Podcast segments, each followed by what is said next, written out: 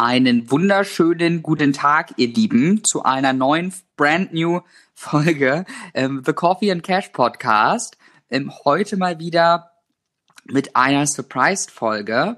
Ähm, für diejenigen, die es noch nicht kennen, ähm, Surprised ist ein Format. Sonst sind wir immer gut studiert und vorbereitet in unseren Podcast-Folgen vertreten. Das heißt, es gibt ein Thema, wo wir denken, dass das unsere Gehirne so ein bisschen auf 2.0 updatet. Und hierbei ist es so, dass eine Person nicht vorbereitet ist. Das heißt, sie kennt das Thema nicht.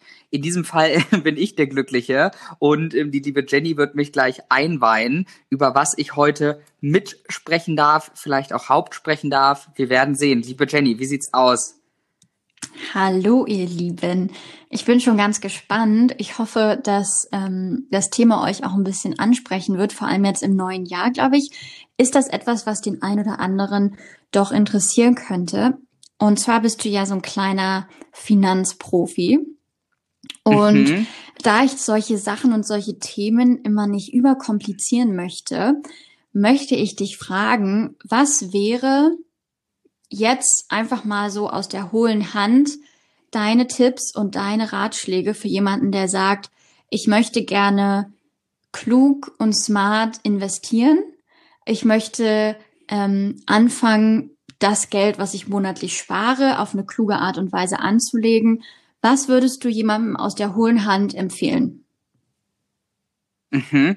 Nice. Also sozusagen diese Folge angelehnt an einen Finance Beginners Guide sozusagen. Äh, how, genau. to, in, how to invest in stocks 1.101. Äh, genau, so ungefähr. Also wenn, wenn man jetzt wirklich komplett bei den Basics anfängt und irgendwann können wir ja dann nochmal eine Folge nachschießen, wo wir sagen, okay, wir gehen vielleicht nochmal ins Detail. Vielleicht auch, welche Bücher hast du gelesen, die dir weitergeholfen haben? Welche Bücher könntest du anderen empfehlen, die sich mit dem Thema in diesem Jahr vielleicht, ähm, ja, beschäftigen wollen?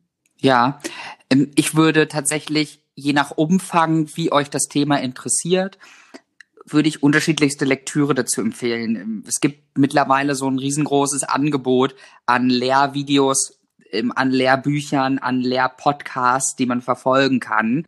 Vom vom, ich würde einfach mal einen Tipp in jedem Bereich gehen. Also ich finde ein super Beginners Book für Finanzen deutschsprachig ist von Newton Bodo Schäfer Wege zur finanziellen Freiheit.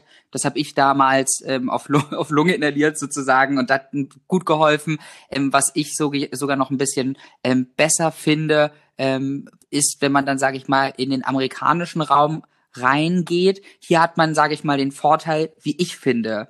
Ähm, in Deutschland ist man so ein bisschen, ich sag's mal, sicherheitsverwöhnt in Anführungszeichen. Also man unterliegt der Illusion der Sicherheit, wie man damals gesagt hat, ne, es wird irgendwie für alle eine Rente geben, wir sind ein Sozialstaat, es wird immer auf alle aufgepasst, dies, das, Ananas. Und ähm, die Amerikaner beispielsweise und auch anderen Länder haben, ähm, Schweden unter anderem, ähm, haben einfach eine andere Geldpolitik und auch wie die Privathaushalte finanziert sind, weil ähm, ich sag mal andere Themen da sind. Die Amis müssen das beispielsweise machen, gut in Anführungszeichen gut in Investment sein und sich damit beschäftigen, weil ähm, ja, wenn du mal überlegst, es gibt keine Healthcare, ne? also es wird, du musst gefühlt alles alleine bezahlen. Ähm, und im zweiten gibt's auch keine richtige gesetzliche Rente. Das heißt, sie müssen alle für sich selber aufkommen. Das heißt, man muss sich auch damit beschäftigen, wie man mit seinem Geld umgeht. Und hierzu zwei Bücher, die ich gut finde. Ähm, Tony Robbins, Money. Und das zweite, ähm, A Million is Mind. Ich glaube, auf Deutsch heißt es, wie Millionäre denken. Money ist auch Money im Deutschen von Tony Robbins. Sind beides sehr gute Bücher, wo ich sage, da kann man sich auf jeden Fall ordentlich was mitnehmen.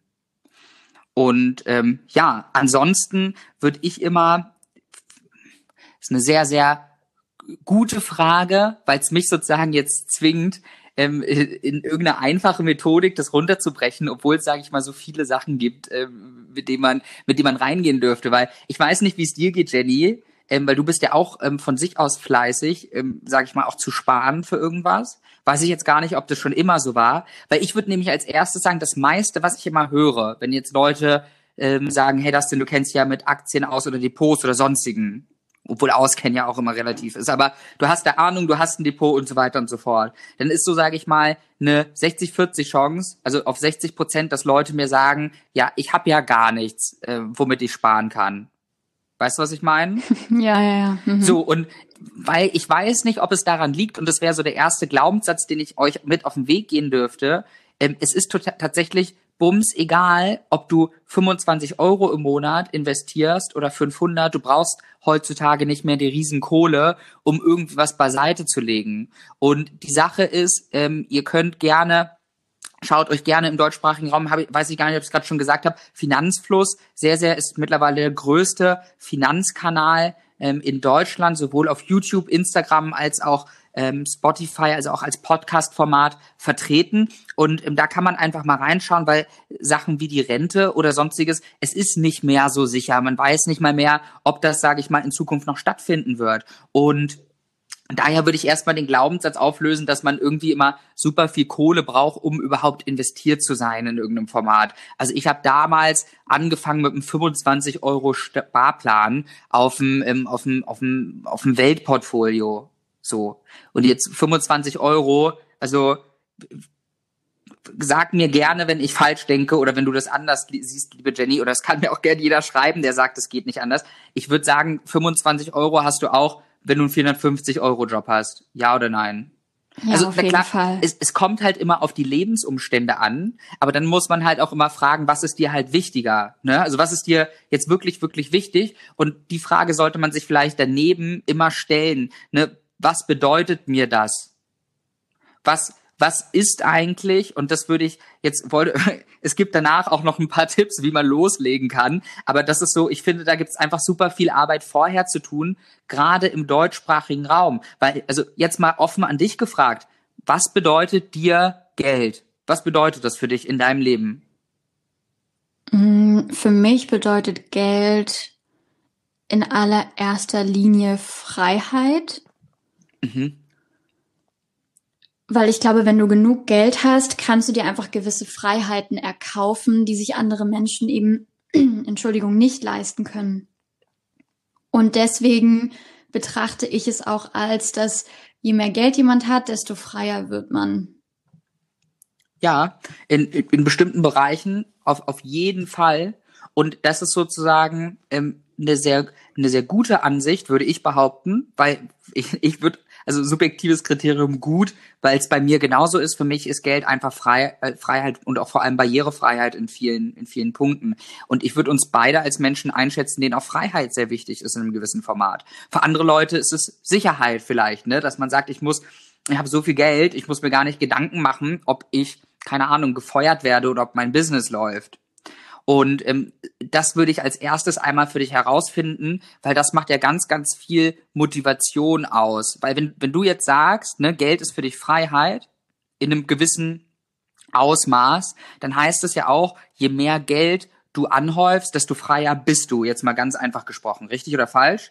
Richtig. Und was ja. natürlich nicht per se stimmt, weil du kannst ja auch geistig unfrei sein, aber mhm. prinzipiell bist du freier, wenn du ganz viel Geld auf deinem Konto hast, weil du musst dich nicht von irgendeinem Arbeitgeber ärgern lassen jeden Monat, sondern kannst sagen, okay, ich mache vielleicht, was ich möchte. Du weißt, okay, ich werde auch in 10 oder 15 Jahren noch genügend Geld haben. Also das, diese Art der Freiheit. Mit seinem Leben so ein bisschen das anstellen zu können, was man sich wünscht. Ja, und, und, und, und deswegen finde ich es halt auch so wichtig und deswegen versuche ich mich auch immer zum Sparen zu disziplinieren, weil ich finde, kein Geld haben macht unfrei weil du hast dann keine Wahl. Und du musst dann von Monat zu Monat irgendwie überleben und von der Hand in den Mund und hast dann eben nicht die, die, die Freiheit zu wählen. Und deswegen macht für mich bedeutet nicht gut mit Geld umgehen zu können Unfreiheit und sich gut mit Geld äh, umgehen zu können bedeutet für mich die Freiheit zu wählen. Ja, es ist, es ist, sage ich mal, einer der vielen Wege, die zur Freiheit führt. Jetzt genauso wie du sagst, vielleicht nicht zur geistigen Freiheit. Es ist auch nicht das Wichtigste im Leben. Ein Spruch, der mir dazu mit am besten gefällt, ist: Geld ist nie das Wichtigste im Leben. Es wird es nur, wenn du zu wenig davon hast. Eben wie das, wie den Fall, den du beschrieben hast. Weil auch wenn du sagst, Geld ist mir scheißegal, wenn du 200 Euro verdient hast oder 450 Euro und ähm, keine Ahnung, dein Kühlschrank ist kaputt, du musstest einen neuen kaufen und kannst jetzt die Miete nicht bezahlen, dann lass mich aber eine eine Wette eingehen. Jetzt in diesem Moment ist Geld auf einmal für dich das Wichtigste geworden. Und ähm, wenn du nicht möchtest, dass es auch weiterhin das bleibt, dann musst du halt gucken, dass du investierst. Dann musst du halt gucken, dass du Rücklagen schaffst, die sage ich mal jetzt zwei bis drei Monatsgehälter von dir sind, damit du dir echt keine Gedanken machen brauchst. Und das ist auch ein schönes Gefühl von Sicherheit, was da, sage ich mal, einhergeht und wird mit man sich halt gut fühlt. Und ähm, jeder und setzt euch auch, und das ist so was ein bisschen schade ist, und darum freue ich mich auch sehr, dass du diese Frage gestellt hast. Ich finde es so unfassbar schade, dass in Deutschland aufgrund von Diskretion so viel tabuisiert wird. Also jetzt mal, ne, in, es gibt Länder, da spricht man super offen darüber, über Geld, über Investmentpläne, über sonstiges, vielleicht auch mehr über Sexualität, obwohl man je nach Region hier schon relativ offen darüber spricht und das ist auch gar nicht das Thema gerade. Aber ähm, wie viele Leute sprechen über Geld und wie viele Leute haben äh, realistisch gesehen noch den Glaubenssatz, dass man über Geld nicht redet. Hat man dir das früher auch gesagt? Über Geld spricht man nicht. Kommt es ist ja, Glaubenssatz? Bestimmt, bestimmt. Ja, ja. Mit, mitunter zweit, zweitgrößter Allmann-Spruch. Geld wächst nicht auf Bäumen. Das, das ich bin so, doch kein Geldscheißer. Genau, oder sowas, oder, oder sowas wie Geld liegt nicht auf der Straße oder so, oder Geld, äh, was ist so, äh, was gibt's denn noch irgendwie? Was ich ja auch mal geisteskrank finde, ist, Geld ist die Wurzel allen Übels. Also ich meine, was, also, wo kommt, wo kommt das denn her eigentlich? Also, vielleicht irgendwelche verdorbenen Leute oder so, denen man so viel Geld gegeben hat, aber niemand, würde ich sagen, der ein guter Mensch ist, dem man jetzt, der viel Geld verdient, wird auf einmal böse dadurch. Also, es ist ja komplett off. So, und das ist halt so die Sache. Lasst uns immer gerne drüber reden. Ihr gewöhnt euch auch an, darüber zu reden und schaut für euch einfach. Und das sollte als allererstes, bevor ihr investiert, geklärt sein, was ist mein finanzielles Ziel und finanzielles Ziel bedeutet, was ist, welche Summe X brauche ich, um halt glücklich zu sein und dass mir der Status, dass ich froh behaupten kann, I don't give a fuck about money. Also, dass mir wirklich scheißegal ist, was Geld ist.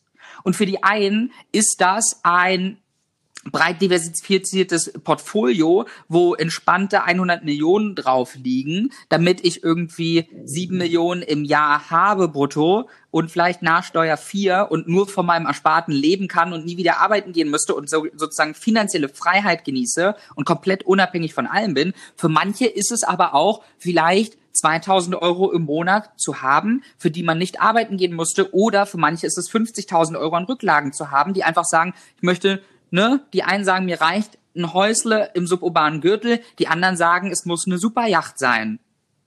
Was bist du? Das sollte als aller, allererstes geklärt werden. Und dann zu gucken, was muss ich eigentlich sparen und warum? Und vielleicht, ne, reicht es auch. So, und in zweiter Instanz, fang einfach erstmal an, wenn es halt mit diesen 25 Euro ist, da wird keiner ähm, taub von. Und wenn ich da überlege, was würde ich als ersten Schritt machen, womit ähm, ich denke, kein Fehler gemacht wird, ist immer global zu investieren. Es gibt so ein tolles, so ein tolles, ähm, wie sagt man, ähm, von MSCI World, also wie der Name schon sagt, ne, das ist ähm, Morgan Stanley Corporate Index ähm, der Welt und ähm, da da ist sozusagen die Top, jetzt will ich keinen Schmarrn erzählen, ich glaube Top 4600 irgendwas ähm, Unternehmen sind da mit dabei. Ähm, global verteilt. Und ja, für die, die sich schon ein bisschen auskennen, das ist ein bisschen Nordamerika-lastig, aber wenn ihr euch davon einen nehmt, ob der jetzt von iShares, Luxor oder sonst was ist, und da 25 Euro drauf spart, dann habt ihr schon mal sehr, sehr viel richtig gemacht. So, und mittlerweile, also kann mir keiner, also ist es schwer, da nichts zu machen, ähm, würde ich immer, ähm, was gibt es alles? Es gibt GetQuinn mittlerweile, wo ein guter Freund von mir tätig ist. Ähm, es gibt ähm, Trade Republic. Alles im App Store kannst dir runterladen. SEPA Lastschriftmandat, 25 Euro jeden Monat, MSCI World und fertig ist der Bums. Und dann hast du schon mal ganz, ganz viel richtig gemacht und dann kannst du anfangen zu lesen, dich damit zu beschäftigen, weiter aufzubauen und sagen, reicht mir ein Weltportfolio und ich bin passiver Investor, so wie es bei mir ist. Ich habe nur noch einen Asienausgleich mit drin, aber ähm, und dann will ich mich auch gar nicht weiter groß damit beschäftigen, vielleicht irgendwann mal. Oder, oder, oder so. Und da gibt's eigentlich immer nur Grundregeln. Investieren in nichts, in was du nicht kennst. Ähm, lass dir auch nichts irgendwie aufbabbeln, guck, ne, weil es gibt ja immer Banken, Finanzdienstleister und irgendwas, die jetzt die neue eierlegende Will Will Wollmilchsau gefunden haben und ähm, informier dich da einfach vorher und guck, ob das was für dich ist, weil das Wichtigste ist wie mit allen im Leben, wie eine Diät oder sonstiges, es muss Spaß machen. Und wenn du das Ziel dahinter siehst und dich darüber freust, dann ist es geil, aber nicht, wenn du jeden Tag Angst davor hast.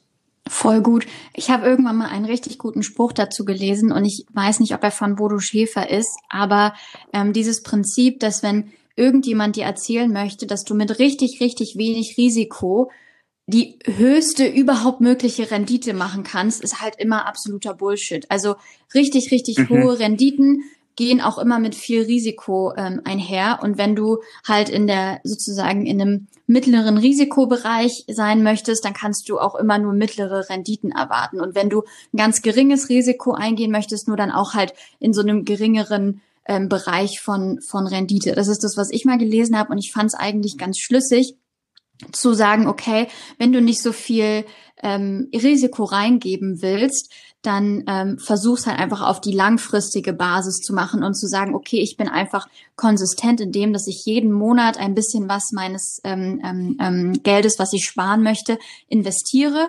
aber nie so, dass du dich so nackt ausziehst, dass du keine Ersparnisse mehr hast. Ja, also wenn du es, sage ich mal, bilderbuchmäßig machen möchtest, dann sagt man eigentlich eben, dass du, bevor du anfängst mit dem Investieren, ungefähr zwei bis drei ähm, ja, Monatsgehälter oder ich sag mal zwei bis drei Salben deiner Lebenserhaltungskosten auf der hohen Kante liegen hast. Mm, das kann man je nach Gutgefühl auch erhöhen auf vier oder fünf. Aber man sagt, man sollte erstmal Rücklagen haben, ähm, die das sichern. Weil, warum ist das so? Aus zweierlei Gründe. Mal angenommen, du hast einen Wasserschaden oder irgendwas in deiner Wohnung und ähm, oder ich sag mal, dein Fernseher stürzt ab oder der Kühlschrank geht kaputt, wie anfangs äh, eingangs erwähnt als Beispiel. Und ähm, jetzt willst du ja nicht an dein Investitionskapital, das sprich an dein Depot rangehen, um einen neuen Kühlschrank zu kaufen und vielleicht zu einer ungünstigen Lage ähm, ja deine Anteile an Aktien zu verkaufen, sondern dann äh, brauchst du diese Rücklagen. Und das ist das, wo man immer sagt, weil ne, man sagt zwei bis drei Monate, weil es auch bedeutet, wenn du einen Berufsausfall hast, Ne, also die, die Pandemie gerade ist eigentlich das beste Beispiel dafür, wie so ein Berufsausfall entstehen kann und warum das sinnvoll sein kann, da zwei bis drei Monatsgehälter irgendwie äh, als Rücklage zu besitzen, ähm, um das zu überbrücken. Oder dass, wenn du sagst, ich bin, ne, es heißt ja nicht nur immer, dass der Chef sagt, geh mal bitte nach Hause, ne, Frau Wüstner, wir wüssten jetzt gar nicht, wie wir sie, obwohl bei dir kann ich mir nicht vorstellen, aber ne, äh, wir wissen jetzt gar nicht, wie wir ohne sie aus können, äh, auskommen können, aber wir versuchen es einfach mal, ähm, sondern ähm, auch andersrum. Vielleicht bist du ja gerade fucking unhappy in, in deinem, in deinem Beruf und ähm, hältst es gar nicht mehr aus, die Freiheit zu haben, zu sagen, ich kündige jetzt per sofort und kann mich ein, zwei Monate auf entspannt über Wasser halten, ohne ohne einen Beruf haben zu müssen und kann mich dann kann mir aussuchen, wo ich dann hin möchte mag. Genau. Und das sind so die Punkte. Ähm, vielleicht noch was realistisch zu erwarten ist. Ähm, ich denke, und das ist, kann man sich, hat nichts nur mit Finanzen zu tun, sondern auch allgemein im Leben. Ähm, betrachtetes Leben finde ich immer, kannst du gern sagen, ob du das ähnlich siehst, evidenzbasiert. Also guckt immer, was der Grund dafür ist und wie das hergeleitet wird. Und wenn das plausibel ist und verständlich, dann, dann ergibt das Sinn. Und wenn nicht, dann eben nicht. Und in Form von Aktien ist das halt, oder in allen Depots und Portfolio ist, wenn du die letzten 100 Jahre dir anguckst, dann macht ein, dann macht, sage ich mal, eine, äh, ein, ein Weltindex macht ungefähr im Durchschnitt auf 40 Jahre sieben bis neun Prozent brutto. Das heißt, da war noch keine Steuer dran und da war auch keine Inflation dran. So. Und ähm, das ist, sage ich mal, eine realistische Erwartungshaltung, die man dann darin haben kann. Das ist evidenzbasiert und so weiter und so fort. Und alles andere schaut euch bitte an, bis so lang zurück, wie man es nur machen kann. Wie gesagt, ähm, wir haben über Broker gesprochen, also wo man ein Depotkonto sozusagen ganz einfach gesprochen aufmachen kann. Ähm, wenn ihr da mehr Fragen zu habt oder mehr Themen dazu wissen wollt, schreibt uns gerne jederzeit bei Instagram ähm, The Coffee and Cash oder ähm, eine E-Mail unter heyhustler at the Coffee and Cash Club oder ähm, ich weiß nicht Brieftaube ähm, an, an Jennys Adresse dann bitte. ähm, nee, Spaß beiseite. Also egal wie, wenn ihr Fragen habt, scheut scheut euch nicht. Ähm, da ähm, hinterher zu haken, dann machen wir da auch gerne noch eine Folge, dann machen wir gerne, ähm, können wir gerne auch in den persönlichen Austausch gehen. Das ist sozusagen die, die Grundidee dieses Konzepts. Und ich glaube, sonst habe ich, musst du gerne sagen, ob ich für das 101, ob ich den Finance-Test sozusagen jetzt bestanden hätte für alle grundlegenden Informationen, um Depot mal damit zu starten. Aber wirklich Wunderbärchen war das. Mm, Jenny. Nein, also ich glaube, dass es einfach ähm, auch hilfreich ist zu wissen, dass du nicht das Geld, was du jeden Monat sparst, einfach auf, ähm, auf, auf nochmal ein anderes Sparkonto machst oder auf ein Unterkonto, sondern dass du das auch einfach mit relativ geringem Risiko langfristig in einem Depot anlegen kannst, wenn du jetzt nicht in den nächsten ein bis zwei Jahren darauf zurückgreifen musst. Weil dann würde ich sagen, es ist immer besser, erstmal sich Geld auf die hohe Kante zu legen und dann in Depots zu investieren. Und das war ja im Grunde die Quintessenz dieser Folge und deswegen hoffe ich, dass ja. euch das ein bisschen was ähm, gebracht hat, ohne dass ihr das nächste ähm, äh, Finanzwebinar, was euch auf Instagram um die Ohren geschleudert wird, gucken müsst, ähm, hier einmal äh, in 20 Minuten in unserer Podcast-Folge zusammengefasst. In diesem Sinne, bis zum nächsten Mal, habt einen wunderbaren Tag. Wir freuen uns auf euch, wenn ihr beim nächsten Mal wieder zuhört. Bis bald. Bis bald und geht niemals ans Depot.